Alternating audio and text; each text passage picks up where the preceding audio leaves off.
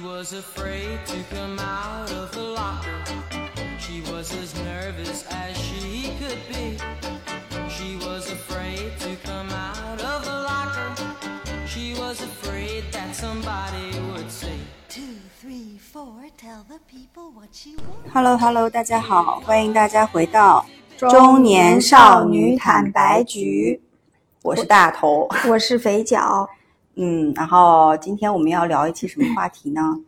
就是热点的话题。但是我们可能发的时候就不是热点了，对，那我们又错过了一个热点。对，对因为就是嗯，最近刚刚高考嘛，然后有很多的那个高考的题目是就是最近火了，有什么《红楼梦》的，你看了吗？嗯然后还有一些我都觉得对我来讲太难了，我根本就看不懂，我连审题都审不明白。但是我还看到一个新闻，也挺那个，是说有人在考场里作弊，然后把那个数学题拍出来，然后一开始是说泄题，这个你有看到吗？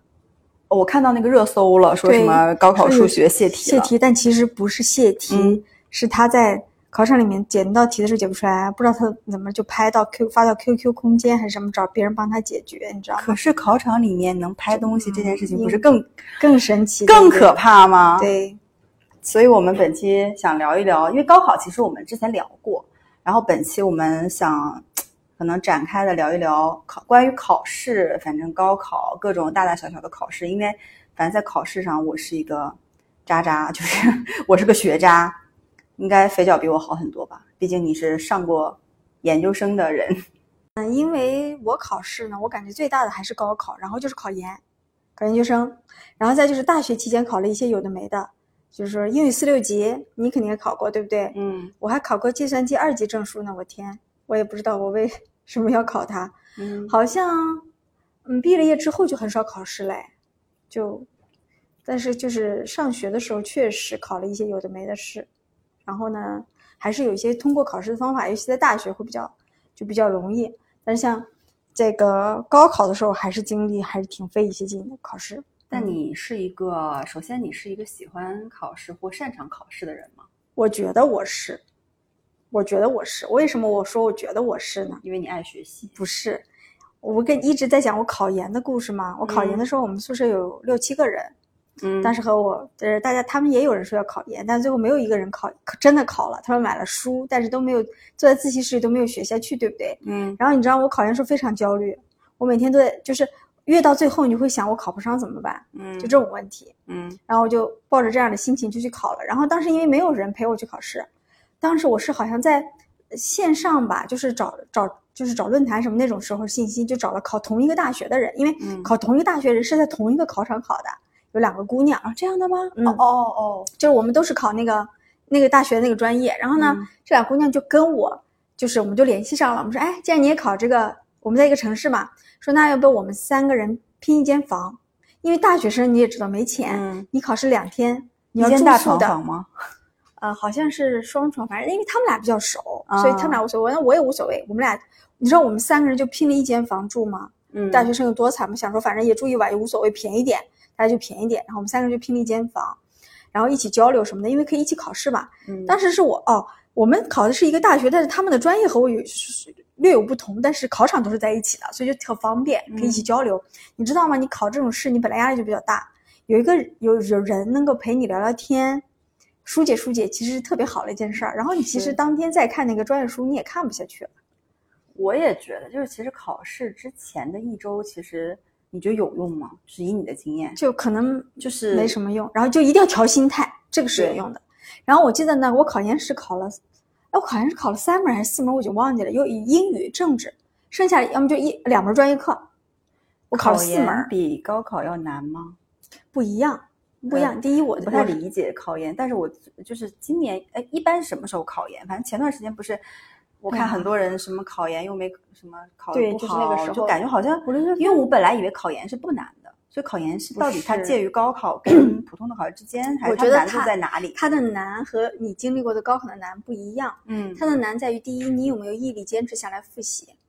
啊啊，学习沉下嗯去。第二，你能不能拿你的信息获取是不是准确的？因为你要，当然基本上还是能够获取信息，就是你考试的学校的专业目录、专业书目录，它是会给你的，但它一定会有一些超纲的部分的，超纲的部分就是你要解释这个理论呀，就像比如说我学社会学的，某对某些理论的理解看法，它不是只考书本上的东西就是，你可能没有学过，但是你需要有通过自己的理解把它写出来你需。要自己有有有对这个知识的更深的理解和拓展。对，另外如果你要考高高等数学的话，也许也对有些人来说也挺难的，因为我是不需要考数学的。你不需要考。对，那有一些经济学专业，有一些专业是要考数学的，嗯它好像分还分高数几高数几，我不懂啊。哦，那据据说挺难。考英语吗？考英语，英语是所有人都要考，政治是所有人都要考。英语是考到哪种难度？是说四六级那种吗？应该比六级难一点差不多或难一点吧。但我已经太多年过去，我确实记不清了，因为我六级是过了的，嗯我考英语也是过了的。就以我的英文水平来说，应该还好，因为我英文水平也不怎么地。啊，那政治反正就正我是正常考，然后无非就是剩下两门专业课，所以我当时考研是专业课的分数比较高。啊，就是你自己学那个专业，你自己还是比较喜我欢的其实我也并不觉得我现在对理论掌握有多好，我可能只是善于考哎专业是课。所以又到了下一个问题，因为我就是一个学一个学渣对于一个学霸的 询问啊，就是，啊、你觉得？因为我觉得考研其实是在更深的一个专业的领域去探究这个知识嘛。那讲道理来讲，其实是不是研究生的理论知识，或者对于这件事情的 认知，是越往上，比如研究生上面什么博士啊、什么硕士、这博士，这些是不是就讲道理来讲，他的理论知识会越来越高，随之他在这个领域的经验会越来越多。对，但你说他的经验是一种什么经验呢？无非就是他的知识，在这个理论上面的实践经验，不一定有实践。那比如说社会学，那我可能不只是理论，我还要认知很多的社会现象。就就我，因为我不知道它它是一个成正比的嘛。很多学科，你读研也好，你再往里读博也好，基本上很多是纯理论性质的探讨。你并不是我，就像我这种是理论学科，不是应用学科。嗯你像有些心理学的、临床的这种是应用学科，所以其实不一样的。嗯所以基本上你可以认为，当我我也有同学读博，读到博了以后，他基本上就还是在理论这个领域的研究，嗯但是他也可能会去做一些实地。实地以后，他为了收集数据，他还是为了支撑他的理论的，嗯基本上是这种。但你要说那个东西太专业了，和和你日常生活用的东西根本就完全不一样，你懂吗？就是，嗯哎，有一个那个做播客的社会学者叫沈亦斐，你知道吗？我知道，他不是蛮火的吗？但他讲的东西还蛮蛮那个叫什么什么通俗的吧对对对因为他并没有有讲理论，他讲的更多是应用层的东西。嗯嗯，他用他的对这个东西的理解，他还参加综艺嘛？不是那个再见爱人，不他吗？是是是是，但是也很神奇。但也有一些学者是这样的学者，但是但是有一个好处是，呃你会发现这两年这样的学者多起来了，他对于这个学科的普及绝对是有帮助的。不然谁知道社会学是什么？你可能因为知道他才知道说社会学是什么。你你不是第一次跟我说社会学的时候，不是说那种农村统计那个计划生育，就是那种妇女主任的那种，那那种，就是我是认为是那种妇女主任的那哦种。还有就是去农村，你们不是去农村实习过吗？也没有实习做做调研，做调研、是吧？嗯，嗯，就就就我挺难，因为你这个专业就是，就还挺难理解的。那我们讲回考试这件事情，就是，反正就你肯定是比我更能考、更适合考试的这类型的人吧？嗯，但现在很多年过去，我也不确定。那你对考试，你现在在想起这些考试，或者是备考的过程，或者是再让你去面临新的考试，你会害怕吗？你会有恐我我惧我会焦虑的。我当年焦虑吗我当年考研的时候我也焦虑啊，只是现在过来了。而且那个焦虑是这样的，那个焦虑是会持续都存在在你心里的，因为只要不考，你就解决不了那个焦虑。你一定是考完了，那个就那个东西就没了。但是他那个压力呢，又不是非常大，你知道吗？嗯就是心里有个事儿，就心里有个事儿，然后你就每天，因为你每天一个人早早出晚归在复习，是这个过程中你一定会面临这个问题，然后你的所有的交流的人可能都在网上。当年那个时候我们网络好像还没有很发达，然后呢，你你跟谁交流啊？考研的小组的人，就没有，我当时没有找到什么考研小组，然后你嗯就会、有时候你会怀疑自己说，哎呀，我到底能不能考上？就是这种会这种焦虑来自于这个，来自于第一可能是学习的孤独，第二是对这件事成功的成功率的质疑。那你当时有想过如果没考上怎么办吗？我是这样的，当我考完试以后，这个焦虑其实我就没有了，然后哦我回家里找了个工作，我回到故乡找了个工作，你知道吗？啊因为我一直在考研嘛，其实我找工作的时间是比别人靠后一点的。啊我回家找直直接回家找了工作，开始实习了。啊！然后我当时这么想的，因为当时实习的地方离我们家住的还挺近的，虽然工资不多，那我觉得也可以了。我说如果考不上研，这份这这是我的托底的工作，我就在这里做了。就在这里做了，做一辈子。我一一辈子先不说，但是至少我心里不慌，我有一份嗯工作了，我有两你就是三千收入。你就是心里老是容易慌，你这个人。对，然后我就什么东西都要然后你知道吗？那拖底个实习很搞笑，大概做了四五天，考研成绩出来了，考上了，然后呢？考上了，然后我就跟当时经理说，抱歉，我考研考上了，我要离职。但还好，当时我只是实习生嘛，所以也相对对不对？于相对于工作或实习，你是更其实我是觉得你是更喜欢上学的，更喜欢我我其实喜挺欢喜欢坐在图书馆读书的那种感觉，你喜欢。对，比如说像我，我会更喜欢实习，会更喜欢上班，嗯相对于考试，因为考试这件事情对我来讲啊，不能说怕，但是不喜欢，不擅长。就我在备考这件事情上和考试这件事情上，我没有到有恐惧的那个地步，但是我认识的人是有对考试有恐惧的。我不知道你有没有过，就是他现在每每做梦，还经常做自己考试考试的时候的梦，或者是考不上的梦，或者是考试之前找着上厕所找不到的梦。我就偶尔吧，我没有经常。然后他在考试这件事情上，就会有点呃恐惧，就是我觉得也很正常。要知道，就是就是他是不是经历了太多考残酷的考试？就高考考了很多次嘛，对啊，所以啊，他心有心理阴影。所以我真的很难理解高考考了很多次的人，你知道吗？就是他们是用怎么样子的意念去坚持下来的？我高考考一次，我都觉得扒了一层皮。其实你知道？吗？在年轻的时候，作为十七、十六七岁的年轻人，我觉得承受这种压力真的有点太有点 over 了。对，有点就我觉得我们现在都很难，父母应该劝住的。就今今天，比如说你儿子、我儿子，他们将来高考考的不让考啦，就是我觉得会对一个人的那个精神造成压力韧。性、精神和自己的一些认知，可能会有比较大的压力。我可能会让我儿子去学别的吧。但你知道，往往这种是，比如说在农村就靠他，他要就他他要靠这件事情去改变命运。你看，你儿子和我儿子，他不至于说 靠这个东西改变命运，但是可能农村的小朋友，他要靠考出去，我才能嗯去上大学，离开这个地方，嗯，是吧？他是可能不一样的一个使命。其实我们也挺难，就是站在这儿说话不腰疼，就有点感觉啊。但是那就比较心疼这样的。就就就的确，而且就我身边的案例是看到是说这件事情对他的影响挺大的。你不觉得挺心疼的吗？如果换成自己的小孩，你、嗯，你内心底肯定是就是站在我的角度，我就很难理解，如果我经历着这么多次考试，我会什么样子。所以讲到说关于考试这件事情和，其实我觉得考试这件事情，嗯，它跟职场里的很多，比如晋升的时嗯候，你要去答嗯辩。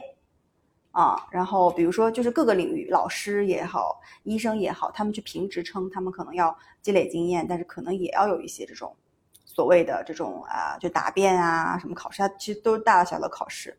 你觉得职场里的考试的那些，比如说晋升的经历，你当时紧张吗？紧张呀，我也很。那你觉得跟考试是一样的感觉吗？就是也是需要提前准备，然后有点类似啊？上场就是但有一点不一样，你知道在哪儿吗？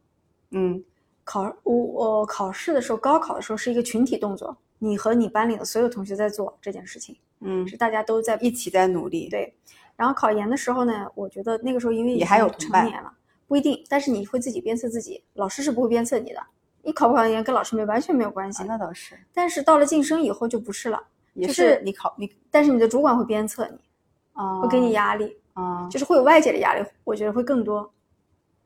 是吗？？会，就是外界的这个人会告诉你说，你这样写，你这样不行啊，你不能这样想啊，啊，之类之类的吧。所以我觉得，我感觉是根据来自外界的东西但是紧张感是差不多的。嗯，是紧张的呀，嗯嗯，紧张。反正我我我，反正我感觉我这个人是天生有点排斥着这类型的，不管是考试也好，答辩也好，还是什么这种测试也好，就我觉得嗯，就挺难去真正验证出就是能能力的吧。反正高考反正刚刚结束嘛，然后哎，已经结束了吗？还没吧？结束了呀，再考吧。嗯，好像结束了呀，呃，中考是在高考之前，对不对？啊我也不知道怎么办。那我们要不要聊一聊今年高考的题目什么的作文题？那我都没有关注，你有看吗？我我已经离高考作文好远好远，离写作好远。对他那些题，我大概看了一下，我觉得就还挺难的。有一个《红楼梦》的，《红楼梦》首先你看，你你你看的多吗？我看的不多。他那个题我都没有怎么理解，就全国甲卷儿叫《红楼梦》，嗯全国乙卷儿叫北京双奥之城。你先听一下题目啊，然后你告诉你最想答哪个。全国新高考一卷儿叫本手、抄手、俗手。全国什么高考二卷叫选择创造未来。嗯北京卷儿叫学习金说和在线，天津卷儿叫寻常烟火，浙江卷儿叫人才工程。你先说一下你最想写哪个作文，然后我告诉你一下网友的选择。我都不写不太想写，怎么办？第一名是网友的选择。网友的选择是《红楼梦》第一名，嗯我不理解网友为什么想写这个，感觉明明就很难。然后第二名是嗯本手、抄手、本手、妙手、抄手、龙这个抄手、啊，这个本手、这个妙手和俗手，嗯这是第二个。嗯然后第三个是北京双奥之城，哦，今天抱歉，我补充一下，今天好像是今天还还有最后一天在考哎，好像是。今天嗯呃我已经忘记了，嗯乙卷儿是双奥之城，双奥之城就是什么冬奥会、残奥会、啊、这个好像还好写一点。啊。你知道本手、妙手、俗手它是什么吗？它是围棋的三个术语。啊本手是指合乎棋理的正规下法，妙手是指出人意料的精妙下法，啊俗手是指貌似合理而从全局看通常会受损的下下法。对于初学者来讲，应该从本手就是最合乎棋理的那个方法下。本手的功夫扎实了，棋力才会提高。一些初学者热衷于妙手，而忽视更为常用的本手。本手是基础，妙手是创造。哦一般来说，对本手理解深刻，才可能出现妙手，否则难免下出俗手。我的 天呀议！论文，议论文，它其实就啊是告诉你要打好基础，再去做然后他让你呃，他是说要选选准角度，确定立意，明确文体，没有说一定是议论文。然后自拟标题不少于八百字。但是这种文章呢，大部分人应该都会往议论文写。那当然，你也可以写个小说，我觉得应该也还是很棒的。但是，但感觉这个八百字哎，写不了多少。这个题是为了让大让大家写什么呢？是说，是说我最通俗的理解啊，就是说嗯你一定要打好基础，然后你有创新出奇招的时候，那个东西才能顺其自然的流淌出来。如果你不打好基础，就先想了我上来就出其不意，往往就是俗手嘛，就就变烂了。所以他让考生是从自己的生活里面我去觉得是，找一些相关的。这就是我解读的最 normal 的观点。就我们这个真的是我我们的解读啊，我觉得这么写一定不会错，我跟你讲一，定不会错，但是就看你这么写高不高分儿是不是？比如说啊，就拿滑雪举举例，你的基础动作一次一次的什么这种啊，就是去去去去练核心、去练腿的动作，然后你才能怎么怎么样，才能像谷爱凌那样最后怎么怎么样，对吧？否则就怎么怎么样。他这个是不是要写写这种东西？反正这个这个我还觉得我还挺有意思的，我觉得，因为我刚才把妙手读成抄手。哦，读成吃的了，是不是？对，然后嗯、呃双奥这个我觉得就没啥好说的吧。双奥这个反正就是，嗯、对，我觉得这也要去讲，就这个其实还稍微我觉得简单一点，就是你就是往一些可能就是不停的超越自己、卓越永无止境、民族复兴这种可能爱国的那种方向去写吧。嗯，哦，但是我跟你说，《红楼梦》这个真的是太难了。大观园适才题对额有一个情节，就是为元妃省亲修建的大观园竣工后，众人给园中的亭子牌匾题名。有人主张从欧阳修的《醉翁亭记有亭亦然》一句中取“亦然”二字。贾政认为此亭压水而成，题名还需偏于水，主张从谢出，呃，等一下啊，主张从谢出与两峰之间中摘出一个谢字。有人既复合题为谢玉，贾宝玉则觉得沁芳更为新雅。贾政点头默许“沁芳”二字，点出了花木映水的佳境，不落俗套，也契合元妃省亲之事。呃，序韵韵集含蓄，思虑周全。以上材料中，众人给牌匾题名，或直接移用，或借鉴化用，或根据情境独创产生了不同的艺术效果。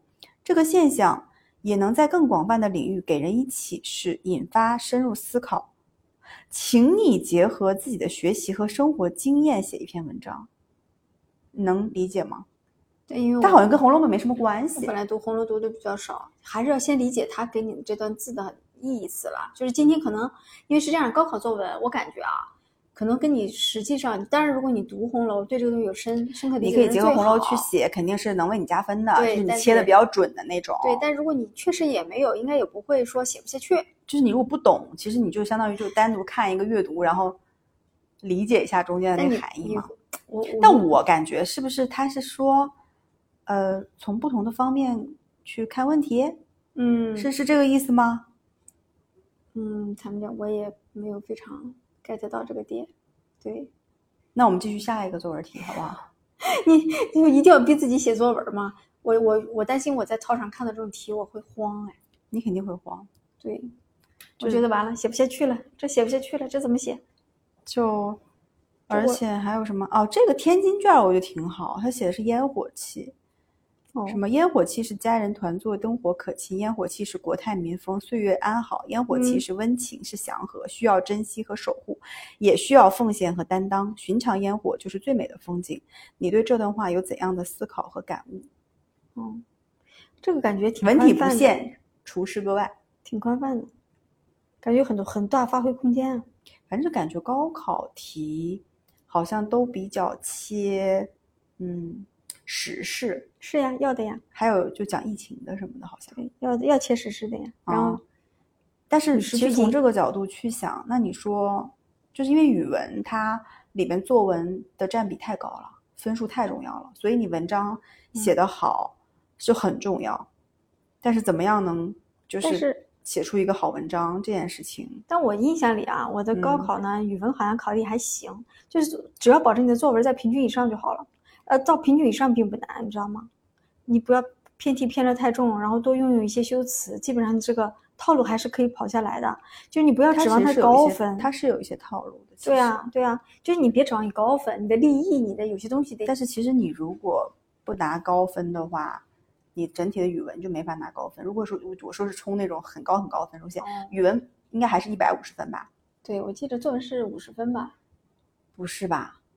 哦，那你七八十吧？今年的作文有有七八十呢我。记得没有。我记得就是说写好作文，你知道现在个离高考很远的人，就现在，因为我儿子在上小学嘛，他经嗯常会有一些老师会让他们平时就开始写心情日记，嗯就比如说今天学校发了一个什么，给你发了一个小甲鱼蛋，然后这个蛋孵出来的过程，甲鱼啊对，就这种六十分，六十分，六十分，嗯然后就他们每天就会去练这种什么写话练习。他们老师说，就是每天就是说写作这件事情要每天积累，然后还有那些看图说话，就你要看什么几个图，然后你要多写细节，你要写那些什么过程这种，但是呃他们老师会强调阅读吗？不阅读是写不出要。阅读的呀。所以他们所有的这种什么假期的作业都是阅读三十本书，阅读阅读多少本书的呀？也可能他们学校比较卷吧，我觉得不阅读写不出来的。不阅读写不出来，就是像我们上次说的嘛，你要有输入再有输出嘛，嗯对吧？嗯，那我们继续讲一下其他的考试吧，就是我们还经历过哪些大大小小考试。像我的话，嗯，我其实就是高考是我人生比较重要的一场考试，然后后面四六级，哦四六级我也只是过了四级，六级差一点儿。嗯，而四六级的时候，我记得好像还好像可以打小抄吧？谁说的？你不要这样说，没有？你肯定是没，你乱来的。我，但我你知道吗？我我我不知道你英语四六级你最好的是哪一部分？我我最好是听力。哦，我忘记了。就是听力，我应该分数还蛮高的。然后就是呃，因为我我会特别去突袭去练听力，因为听力其实是有一些就是那个就是技能和和技巧，比如说你按你按照顺序从上往下去捋着听，它一定跟那个出题的那个题的那个题目顺序是相关的，或者是说你去听一些在你的那个标题里的一些关键词，然后反去找它相同的含义的那个东西。反正我就记得四六级，反正我四级是一次就考过的，然后六级是第二次好像是差多少分没就没考上。哦，但我觉得四六级当时，嗯，好像除了这个以外，还考过我们大学还考过哪些什么 C 语言，就是那个那个就是那个计算机，你考过吗？我考过，我考过，但我其实现在说实话，我不太知道考那个东西有啥太大的作用。没啥用。就是怎么着，就是思源能帮我做 PPT，还是能帮我？就我现在就没啥用，我还报了培训班学呢。嗯，然后还有什么哪些考试？还有考那种什么，好像学会计专业的会考什么会计师，好像不同的专业会很难，不同的专业有不同的那些。它分几种嘛？一种是嗯像你英语这种就属于等通级考试对，嗯还有一种是职业技能的，但职业技能有些证的含量金含金量高，有些不行。嗯，嗯，含金量高的，像你说注会这种是含金量高的，但你知道吗？有一种人他就热衷于考试，他每种证他都要考。但是考的确实没有用的没没用的。但是我现在对于那种，我我现在回想起来啊，从这个年纪再回想起来，那些大学在考什么样子证的人，我觉得他们是有先见之明的。小语言嗯就是小语种，啊 小小小语种不叫小语言，哈哈，比如说那个，啊、韩语、日语。当时我那个同寝室那个，就每天叽叽啾啾、叽叽啾啾在那学日语，你知道吗？上面画的就是那种，你知道日语就那就那种嘛，圆儿的什么的。他自自发学的对吧？自发学的呀，然后他就学日语，我觉得哇，好有先见之明啊！那你也没学，我没学，因为不懂为什么要学，那他学完了之后，他做了日语，没也没有也没有，但至少说多了一个技能，多了一个技能呀。就是你如果说在职场里面你会日语，至少能帮你找一个。但是你学完了以后，你得持续去是语言这个是的，学这个的我觉得是有用的。还有学那种就是营养学，哦，就是健康什么营养学，哪怕你学体育里的什么人身身体的肌肉如何组成，这些东西啊，你发现，哎，其实现在你看这些营养师啊，什么心理咨询师啊，什么这些那些的，什么芳芳芳香师，这些都是不都是这些就你想细说的枝末节的东西？你想说的是，可能要考一些应用性比较强的东西嘛？嗯，但是是这样的啊，考证和应用之间有些行业是有差别的。我倒觉得啊，语言我认同，我觉得语言要学语言，是要学，而且小语言不是小语种，小语种英，哪怕你把英语学到极致，我觉得也没问题。那还有一个我觉得是可以学，就是个人兴趣。我你不觉得我们大学很多时候也在浪费自己的时间吗？大学的时候没有兴趣培养，不没。有呀，但你但你现在就会发现说，你如果有一个兴趣可以陪你一生，那是多么好的一件事情。你可大学的时候，你身边有兴趣的人，嗯，大概什么样？就是好像我在大学的时候有喜欢弹琴的，组乐队的，那我们那个学校就比较比较一般嘛，但是哦确实有一些人，比如说搞乐队的、搞音乐的，这哦绝对是一种兴趣专长。是但是我们可能就比较比比较贫穷吧。你说搞搞滑雪这些也搞不了啊，嗯，甚至有人打游戏也能打出来，是门道的。但大多数人都没打出来，好吗？就是就是大就是大学宿舍里，就是男男生每天都在打游戏所以你知道那个 B 站那个数码博主何同学吗？啊他就是上大学搞的那个，他就是对数码有兴趣啊。是，其实这种，东西就是你会发现说，如果你趁着大学的时间搞一搞，两三年的时间你沉淀下来，真的说不定就是你未来的一个很大的机会。这个呢是有点这个是有点，就是就是刚才肥脚讲的，他其实兴趣很重要，兴趣是你的一个人的一个很重要的一个出口。我觉得不管是在你大学刚毕业，还是在你现在像我们这个年纪，还是未来，我都觉得兴趣非常重要。你看啊，像何同学这类型的，他是因为喜欢捣鼓、捯饬这些东西，对吧？然后他去研究苹果的各种产品，去拍视频。呃，我我也我看过他很多的 B 站的视频嘛，他就是去讲他他会做这方面研究，因为他很喜欢。对那那其实这个东西就是就出名出名要趁早嘛，很多现在 B 站的 UP 主你发现都非常年轻，对。然后呢，他们讲的道理也没有说深入到不行，但是他们就是从他们的视角嗯。发现了他们对这个领域的一个专业度或者是各方面的一个认认知吧，这是一方面。嗯。还有一个就是像我们这个年纪的人，就是我有我跟肥脚最近在就在聊说，人一定要有一个除了你，就像我们之前聊的主业跟副业的关系吧，嗯就是在你的主赛道以外的一个兴趣领域的探寻这件事情，是很重要很重要的。而且你会发现在漫长的岁月里，你有一个兴趣去陪你，就真的是不一样的。所以这个兴趣你可以是喜欢，也可以是，对吧？你比如说像我爱爱玩儿，那就玩儿玩玩到极致。玩到极致，玩到去考那个 考潜水证，把嗯世界上各种动物都潜一潜。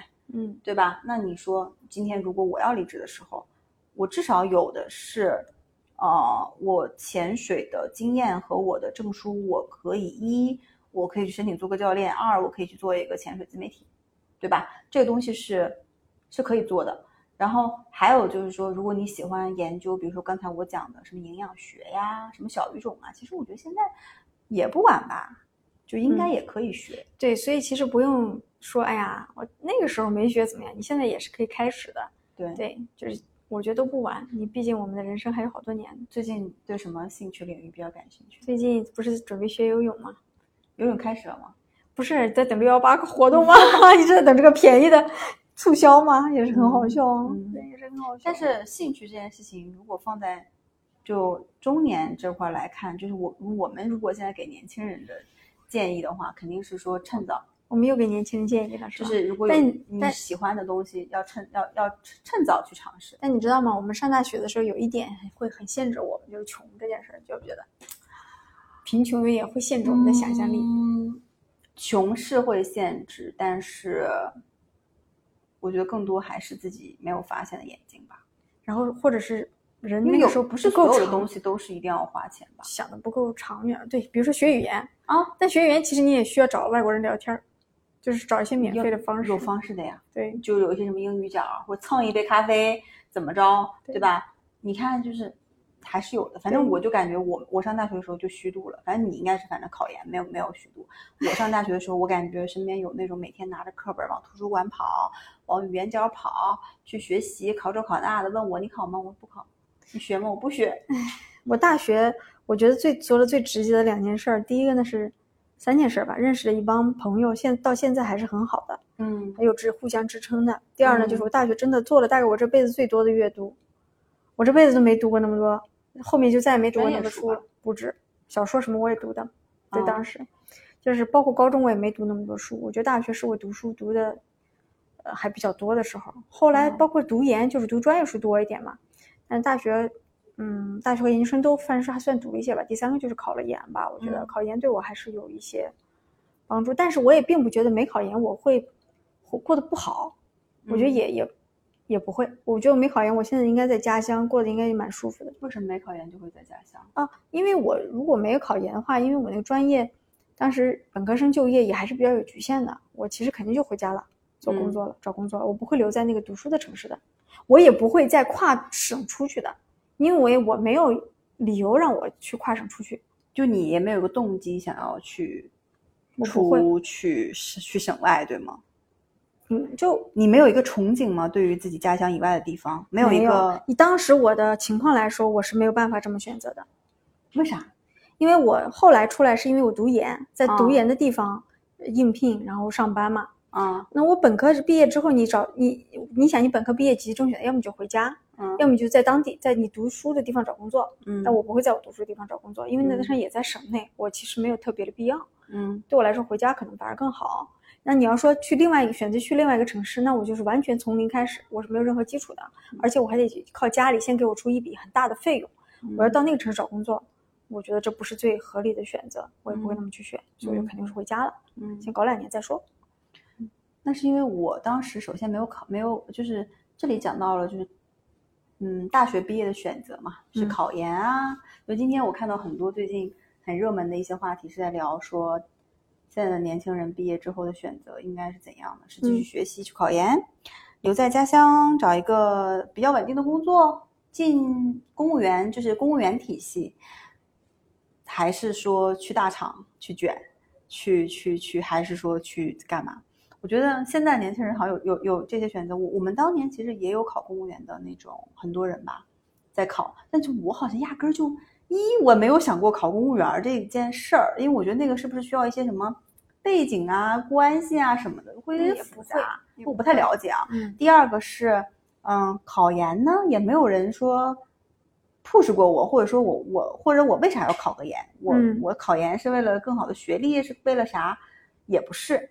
然后我那我就只有一条路，就是去工作、去赚钱、去看世界。嗯然后我当时就是一定要，我当时给自己说，我一定要离开家乡，东北老家，就是嗯我想去，我那个时候就很想去江南看一看，你知道哦为什么吗？为啥？小的时候不看《新白娘子传哦奇》这些，嗯就是对对于江南的这种风景、呃憧憬呃，气候、文化，就非常的憧憬。于是，我当时不是就是有各种什么呃校园招聘嘛，啊，我懂你意思。我是在校园招聘的时候，我专门挑呃地处在南方的企业里面去面试，啊，所以我当时挑了一个在温州的服装企业。你知道吗？因为我考研，我就错过了校园招聘这个环节。我校是没有校园招聘这个环节的。哎，校园招聘还蛮有意思的，嗯就是而且很好笑的是，我第一份工作去的那个企业不太会来我们这种破学校，他嗯去的是一个更好、当地更好的一个学校。然后我知道那个学校有他的这个校校校招会，我去了，嗯我单枪匹马的去了。然后呢，没想到我在跟人家就是那个同同台竞技，我还进去了。嗯，就是这件事情，我觉得还挺好玩，就就是是当时只是面试，对不对？当时就是面试，就是呃，就相当于他们是南方温州那边来的呃 HR，就是跟我们现在就很多可能校招去当地一样的，然后他们去呃来来面试，我记得经历了三轮不四轮，反正持续了差不多十五天。半个半个月，反正就是一轮一轮一轮一轮吧，反正就是那个。但那个时候的面试，其实因为其实你的专业跟未来你要去的这个地方，其实他不会问你特别多专业，比如他是做服装，他不会问你说服装面料的东西，你也不是很理解，他会问你的更更多的是你的一些沟通能力、嗯语言表达能力、合作能力、素质能力，然后就面过去了。然后我当时还挺开心的，就是一心想往南方跑，工资。但我工资不多，嗯，工资不多，工资就一个月 一两千两千，反正包吃包住，啊，对，包嗯吃包住，但住的是那种宿舍宿舍，宿舍还有蟑螂。你知道南方的蟑螂比北方大很多嘛？对，反正就还挺不适应的。然后就讲说，所以我现在就在想，我我现在经常会想说，如果当时没有去，就是盲目的因为自己的想去南方的这个梦想啊，去了，我留在家乡乡会是什么样？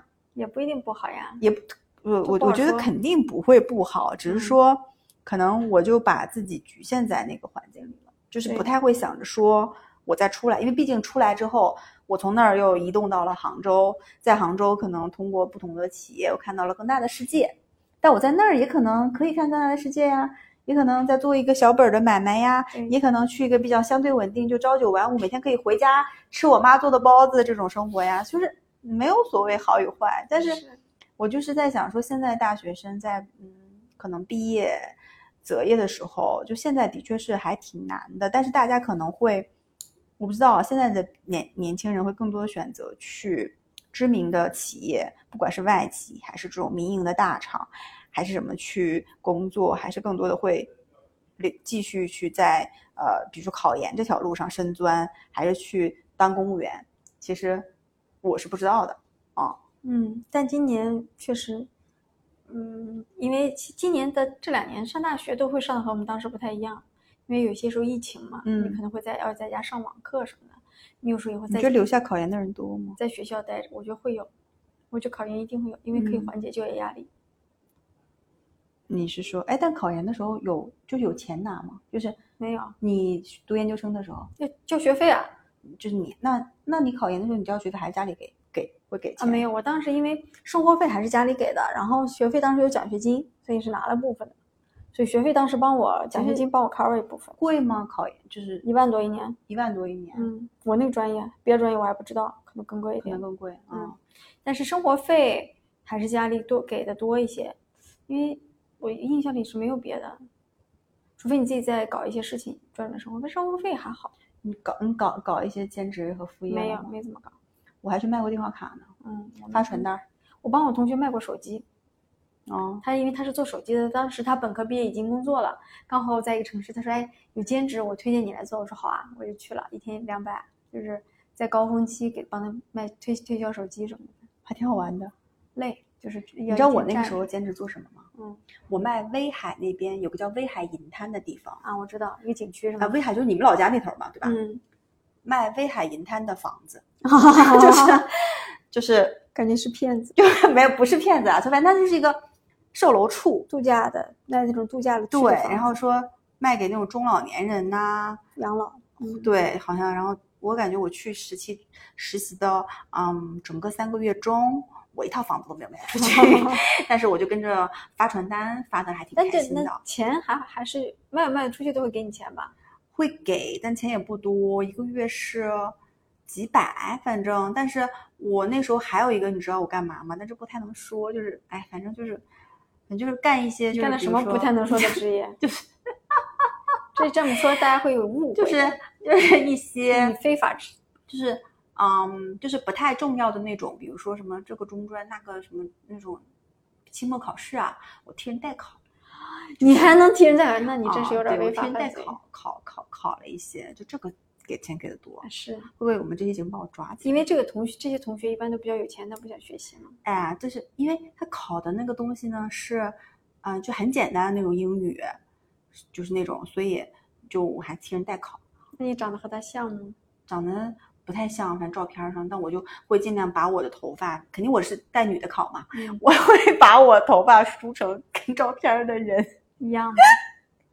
一样的头发。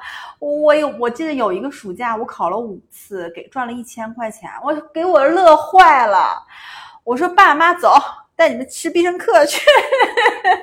哎，这真的是，哎呀，我们真的聊的聊的有点就是那个啥，本来是从考试，然后 聊到了大学的一个这种就业选择，然后聊到了这种，但是，嗯，反正我觉得，总之就是我们想，可能本期想表达的是，嗯，就关于考试这件事情，关于所谓的人生选择这件事儿，其实没有绝对的，嗯，就是你今天，比如说失利了，你今天没选对，就会怎么样？就嗯人生的 A、B 面其实还是挺多的，分叉很多的。分叉很多，因为嗯后面还有太多分叉。